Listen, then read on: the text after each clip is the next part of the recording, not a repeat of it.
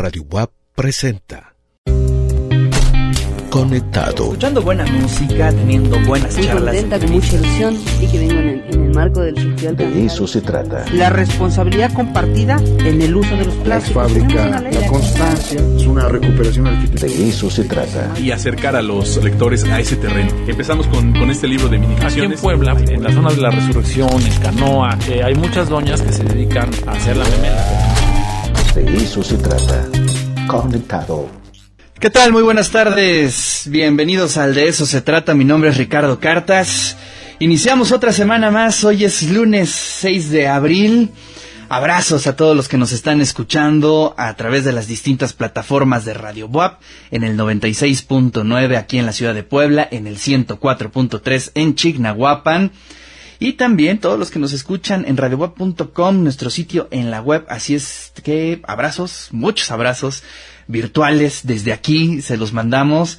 Ánimo, seguimos en las transmisiones. Sabemos que ya son en teoría las vacaciones, pero nosotros les vamos a seguir informando y llevando a ustedes las voces de los especialistas, de los que pues han dedicado prácticamente toda su vida a eh, la ciencia y una de ellas obviamente es nuestra querida, nuestra queridísima Lili Cerillo, académica de nuestra universidad y ella es vocera de la Comisión Institucional de Seguimiento de esta pandemia. Lili, ¿cómo estás? Qué gusto saludarte. Muy bien, Ricardo, con mucho gusto de estar a través tuyo y de Radio WAP en contacto con los radioescuchas. Y pues lista, lista para platicar un ratito. Oye, Lili, pues se abre una nueva semana. Este, la, la anterior entrevista nos, nos decías, estamos como en la página 10 de una larga novela. Creo que ya avanzamos como a la 12, si no me equivoco. Sí, sí, Pero, ya, vamos, ya vamos como en la 12, 15, por ahí. Ahí la llevamos. Y es importante que nos, pues que nos contextualices un poco qué es lo que está pasando.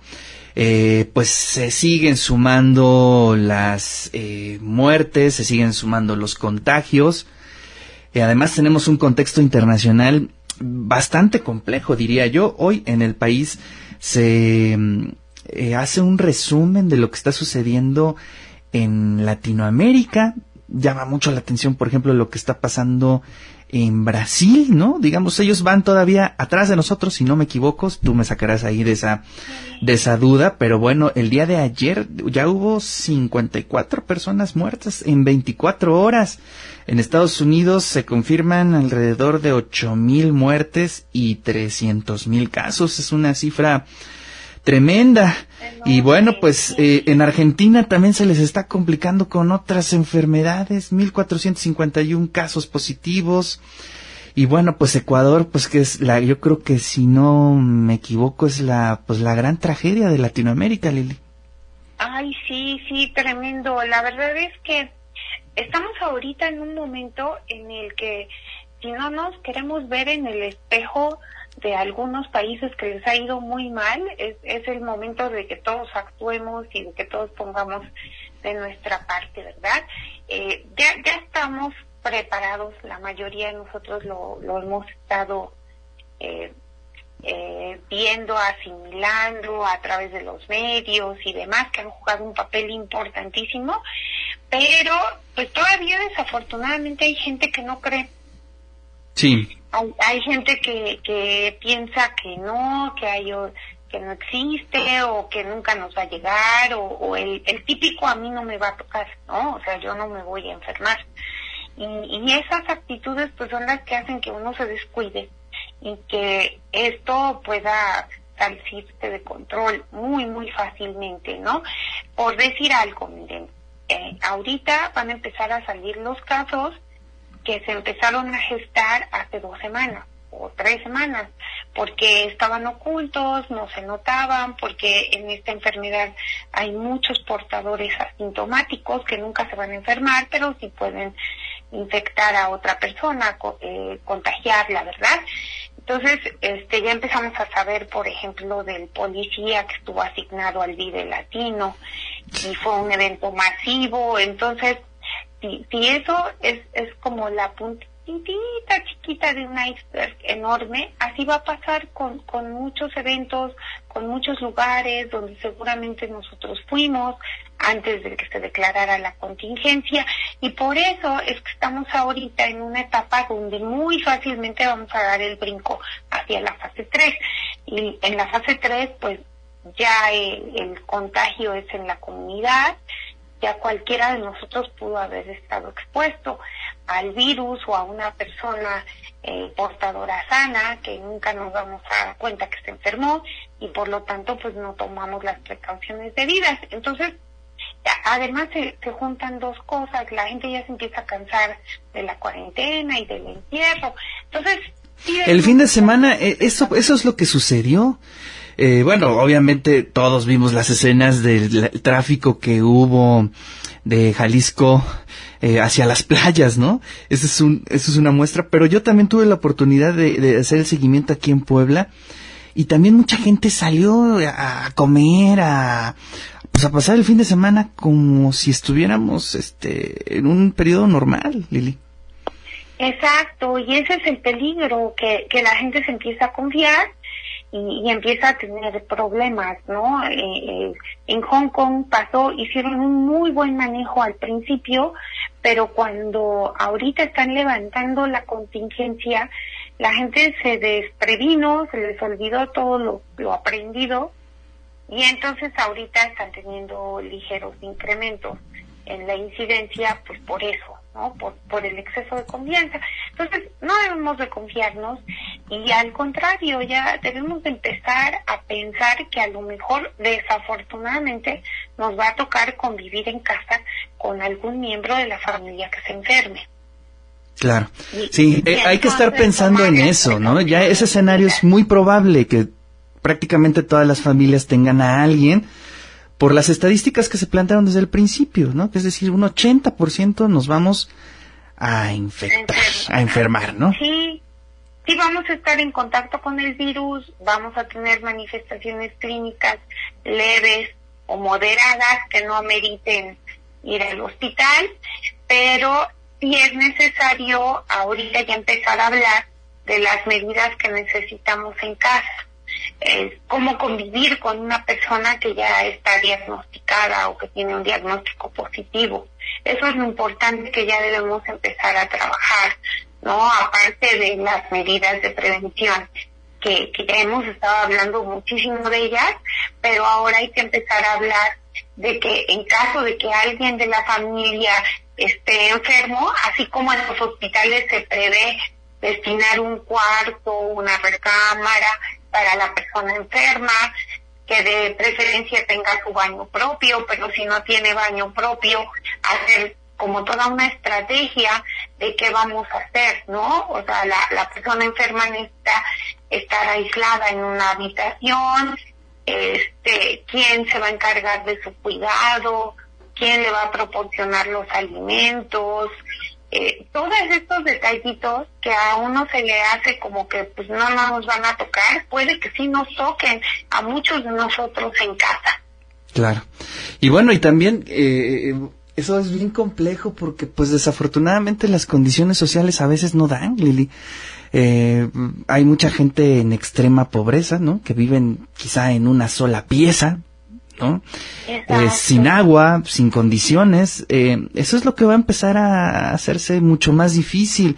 Pienso mucho en el interior del Estado, que eh, ya he estado leyendo algunas notas que es realmente preocupante lo que está sucediendo, porque de entrada lo que tú dijiste, la gente no está creyendo y no se están dando los protocolos necesarios.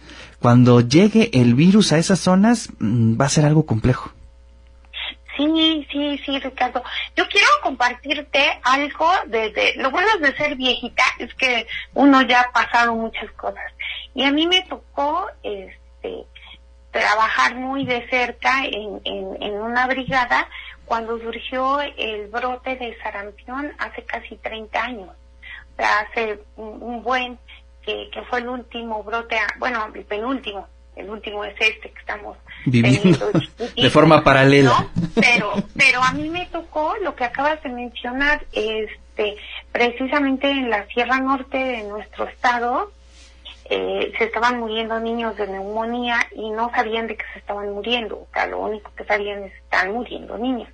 Y a mí me tocó acompañar en la brigada y este y el pediatra con el que me tocó ir desde que llegó este, son escenas que de verdad te, te, te marcan, te marcan de por vida. Yo recuerdo que entramos a una chocita donde estaban ahí este, durmiendo, eh, estaban durmiendo los niños, los las gallinas, unos cuantos borreguitos y ese cuarto era la cocina, era el dormitorio, era todo, ¿no? Y, y, y tú veías a, a, a los niños enfermitos ahí tirados este, con la fiebre en un petate, ¿no? Entonces esas escenas a uno lo marcan toda la vida. Yo, yo recuerdo que, que lo primero que uno decía, pues, ¿cómo van a tener agua? Claro. Aquí no hay agua potable. Entonces, creo que eso es lo que a los que de una u otra forma pues lo sabemos o lo hemos vivido, este nos preocupa. O sea, el área urbana es, es un mundo, es una realidad y, y hay zonas rurales que viven otra muy distinta, ¿no? Donde por eso uno entiende que una enfermedad infecciosa se disemine tan rápidamente. Claro. ¿no? Yo, yo recuerdo mucho que a las casas que visitamos, los papás nos decían que de cinco hijos se les habían muerto cuatro. Sea, Uf. se enfermaron los cinco y solo uno sobrevivió, ¿no? Entonces, es, eso nos da una idea de la magnitud que puede tener una enfermedad infecciosa, sobre todo en este caso era sarampión, que es un virus, y en este caso es otro virus. Entonces, muy difícil el control, sobre todo en ambientes de hacinamiento, o sea, en, en casas donde hay un solo cuarto y ahí duerme toda la familia, pues es obvio que todos se van a contagiar. Claro, sí, y además hay otros elementos, ¿no? Que es la, pues, la alimentación y la salud previa que con la que tú enfrentes este momento. Pues desafortunadamente pues, en el país ya se saben cuáles son las circunstancias, ¿no? Eh, obesos, eh, hipertensión, diabetes, pobreza. Sí, sí. Y, y todo eso afecta a nuestro sistema inmune. Todo lo que acabas de mencionar, es, en las personas obesas, su sistema inmune no está al 100%, o sea, responde mucho más lento. En los diabéticos, ni se diga, ¿verdad? Este, pues los, los microorganismos en general tienen mucha azúcar y son felices. Así como a todos los seres vivos nos encanta lo, lo que es dulce, pues también a los bichos les encanta. Pero les reencanta, ¿no? Sí, sí, entonces, pues, pues bien difícil de controlar. ¿Y, ¿Y qué es lo que va a pasar? Este, en la desnutrición tenemos un sistema inmune que no funciona al 100%, porque el sistema inmune tiene como materia prima las proteínas. O sea, los anticuerpos son proteínas, las citocinas son péptidos pequeños que son parte de, de las de las proteínas. Entonces, para que el sistema inmune funcione necesita aporte proteico. Y si nuestra población está deficiente su nutrición en proteínas, porque además son lo más caro, o sea, Claro. mucho más caro comer proteínas que, que comer carbohidratos, pues por lógica tienen un sistema inmune que está deficiente, que no va a reaccionar al 100% y donde enfermedades como estas pueden causar problemas muy graves porque hay que recordar hasta ahorita nosotros solamente le estamos apostando para contrarrestar al virus, a la higiene, a las medidas que nos previenen de la infección, como es el quedarte en casa y hacer la, la cuarentena, y la otra a nuestro sistema inmune. O sea, yo siempre he dicho que nuestro sistema inmune es nuestro ángel de la guarda. Te pudo haber tocado uno bien abusado, pero bien abusado, o te pudo haber tocado uno con déficit de atención. Y pues Claro. ya te tocó ese, pues, pues ya valió uno, ¿verdad? Porque ya cuando se da cuenta que ahí está el virus, es que el virus ya se replicó. Entonces, sí es importante ante una enfermedad nueva, infecciosa nueva como esta, pues no hay vacunas, no hay un tratamiento 100% efectivo todavía probado y ya usándose. Entonces, ¿a quién le vamos a echar porras a nuestro sistema inmune? O sea, él Claro. es el que nos, nos va a sacar adelante y para eso, como tú bien dices, hay que estar bien comidos. eso es lo principal, hay que dormir bien, hay que aprovechar que ahorita está la cuarentena y duerman un poquito más, relájense, este, yo, yo sé que es difícil porque a veces, este, pues uno se, se absorbe mucho en lo que está pasando y, y el estado de ánimo decae, pero no, o sea, tenemos que estar al 100%. Sí, y además hay que entender que también hay muchas cosas que están en nuestras manos. Por ejemplo, yo creo que ahorita es momento de ser exagerado, ¿no? Eh, Sí, pues, sí debemos de llegar a eso. Yo me he encontrado así como gente que me dice, es que estás paranoico porque te lavas 50 veces las manos. Pues es que me imagino que eso es lo que se tiene que hacer, ¿no? Tratar de, de cerrar todos los, los, este, los frentes posibles. O sea, no podemos eh, dejarnos llevar por ese ambiente de, pues bueno, ya será lo que Dios diga o, lo, o, o ya será parte del destino. Creo que eso nos afecta mucho como sociedad y lo veo en muchos escenarios, Lili. Sí, de hecho, en, en, en otros países eso es lo que los llevó a, a, la situación crítica que ahorita tienen, ¿no? Las reacciones lentas, a destiempo, el poco compromiso de la sociedad, o sea, todo eso. Y ahorita a mí me preocupa que la gente así como, como que está diciendo, no, en una de esas no va a pasar nada. Y ya las cosas van a componer y empezamos a bajar la guardia. Y, y, es como en el boxeo, tú bajas la guardia y te entra el golpe, pero, pero suavecito, sin claro, directo. directo a la cara, a donde duele, entonces a la cabeza. Entonces, eso nos puede pasar. Es lo que ahorita debemos estar bien prevenidos. Ahorita estamos a punto de entrar a la etapa más crítica. O sea, yo no trabajo modelación matemática, pero calculo que no va a pasar más de una semana en que ya estemos en, en fase 3. ¿no? Sí, ayer en, en, la conferencia se dijo que la tercera, cuarta semana de abril. Pero bueno, sí. obviamente, este sí, ya las, por ejemplo, Puebla ha avanzado muchísimo, ¿no? Ha tenido un despunte en la estadística. Somos el tercer estado, si no me equivoco. Sí, sí, sí, sí, somos el tercero. Y, y lo que decíamos, ¿no? Uno de los de las zonas geográficas más afectadas de Estados Unidos es Nueva York, otra es Chicago que no está como Nueva York, pero tampoco está tan bien que digamos, y hay que ver cuántos paisanos no viven en Nueva York. Pues Puebla York, ni más ni menos. Ándale, ¿no? sí, Puebla York. Y ahorita pues se va a dar un fenómeno en el que ellos están quedando sin trabajo por la misma situación del coronavirus y pues son de zonas rurales con, con muchas deficiencias en cuanto a los servicios, en cuanto a agua, drenaje y demás. Entonces, pues por más que a una persona le digas lávese las manos, pues si no hay agua, ¿con qué te vas a lavar las manos, no? Claro. Entonces sí. ese es el problema. Y, y, creo que hay un antecedente importante, ya eso ya, ya sucedió en Puebla con el VIH, ¿no? Lo, lo vimos como hubo un repunte en zonas como la Mixteca, en donde pues sí, la gente regresaba de Estados Unidos y infectaba pues a, a, medio mundo, ¿no? Eso es un poco en donde nos debemos de ver reflejados, ¿no? Exacto, sí, y estar prevenidos, ¿no? De que, de que va a pasar, pues va a pasar.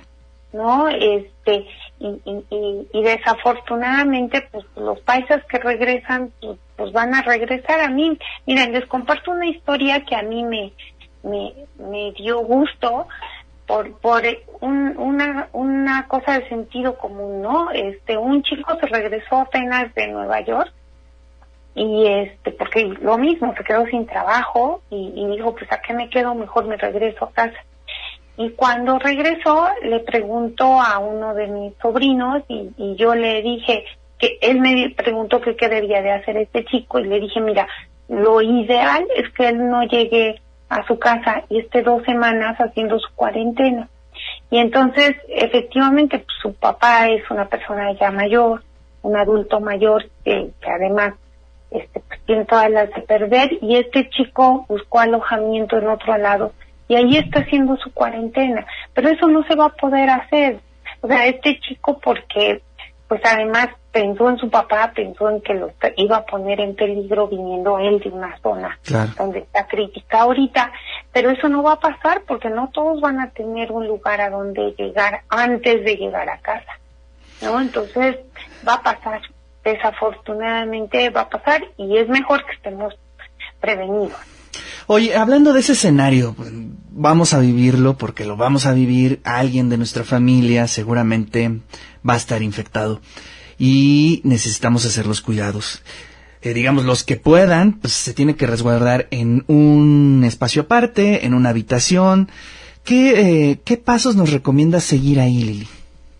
Bueno, lo importante es proteger a la gente que está conviviendo con el enfermo, porque pues el enfermo ya se enfermó, a él lo que hay que estar haciendo es proporcionarle eh, su alimentación lo más adecuada posible, a él hay que estar muy pendiente de que no tenga fiebre o si tiene fiebre, que ésta se controle, estar muy pendientes de si tiene dificultad respiratoria y al menor indicio llevarlo a- al hospital.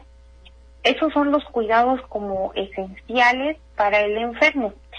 Obviamente hay que procurar que el enfermo de preferencia tenga un, un cubrebocas de los que sí protegen, de los N95, y si no tenemos este, bueno, pues el, el que tengamos a la mano, a lo mejor dos cubrebocas de esos delgaditos, tratando de, de que, Lili, de que ¿cuál- sirva, ¿cuáles son pero- esos eh, cubrebocas que sí sirven? Esa es, un, esa es una buena observación porque he visto que hay hasta ya una estética del, del cubrebocas, ¿no? Es decir, ya se está utilizando, no sé, diversos modelos, este, ves internet plagado de venta de cubrebocas.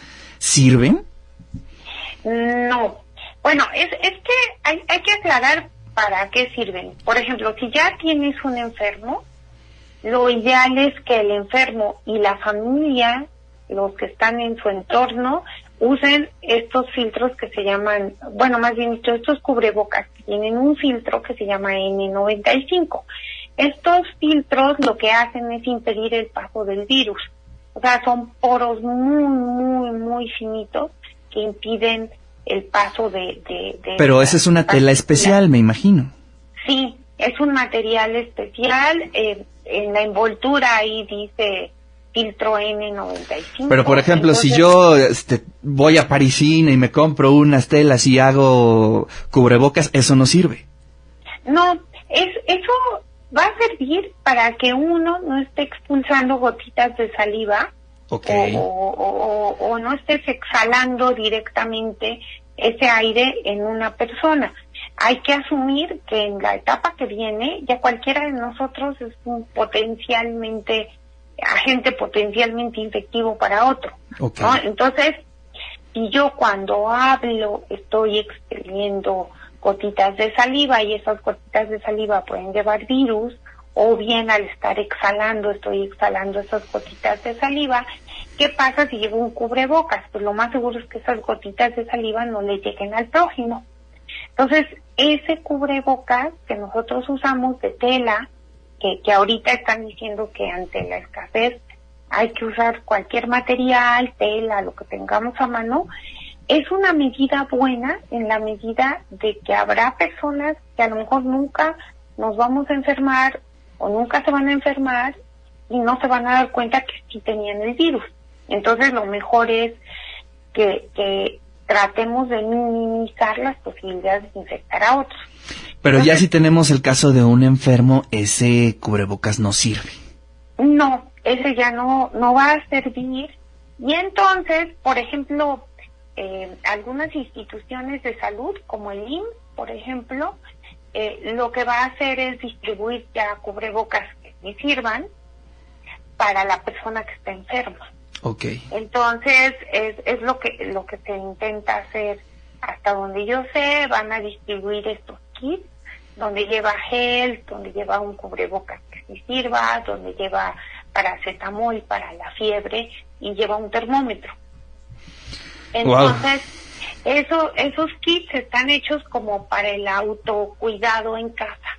¿no? O sea, este, el enfermo y algún familiar que lo esté cuidando, este, va lo necesario para que lo cuide una persona y el enfermo también esté bien. Entonces, por eso decimos que la situación cambia cuando uno ya tiene un enfermo en casa, ¿no? Ahí de preferencia que sea solo una persona la que eh, introduzca los alimentos en el cuarto del que está enfermo, la que esté vigilando lo que esté respirando bien y que no tenga tanta fiebre.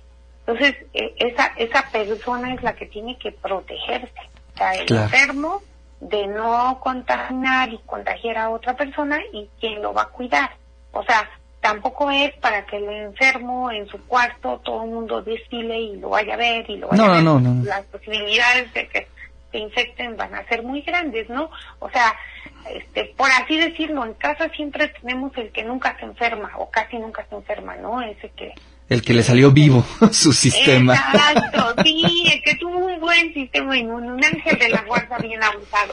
Pues e, ese puede ser el que cuida al enfermo, ¿no? Porque las posibilidades de que se enferme van a ser menores, menores. Entonces, pero sí tenemos que tener ya una estrategia en casa, ¿no? O sea, claro. si fulano se enferma, ¿quién lo va a cuidar? ¿No? La otra, separarle sus, sus platos, todos los utensilios que va a usar para comer, ¿no? Su plato, su cuchara, su vaso, su taza, etcétera. Y esos utensilios solamente serán del enfermo, ¿no? Este, quitar, por ejemplo, el cepillo de dientes del sitio donde están todos los demás cepillos de dientes. Dejarle una pasta centrífica nada más para el enfermito, este, los trastes de la persona y de toda la familia, pero en particular la persona, lavarlos con agua, con jabón y con un chorrito de cloro. Claro. Pues yo creo que no estaría nada mal eso hacerlo ya, ¿no? Sí, no, ya lo debemos de empezar a hacer de ya y de alguna manera ir pensando que qué vamos a hacer si alguien se enferma en casa, ¿no? Porque el escenario es ya muy probable y, mejor que, que, tengamos una estrategia, así como cuando uno dice si, si, tiembla, este, qué hacemos, dónde nos vemos, dónde es el sitio donde queramos de vernos y si ese no está inaccesible, en qué otro lugar. O sea, debemos de pensar ya en eso muy, muy ¿no? Y empezarlo, como tú dices, a, a implementar desde ahora. Así es.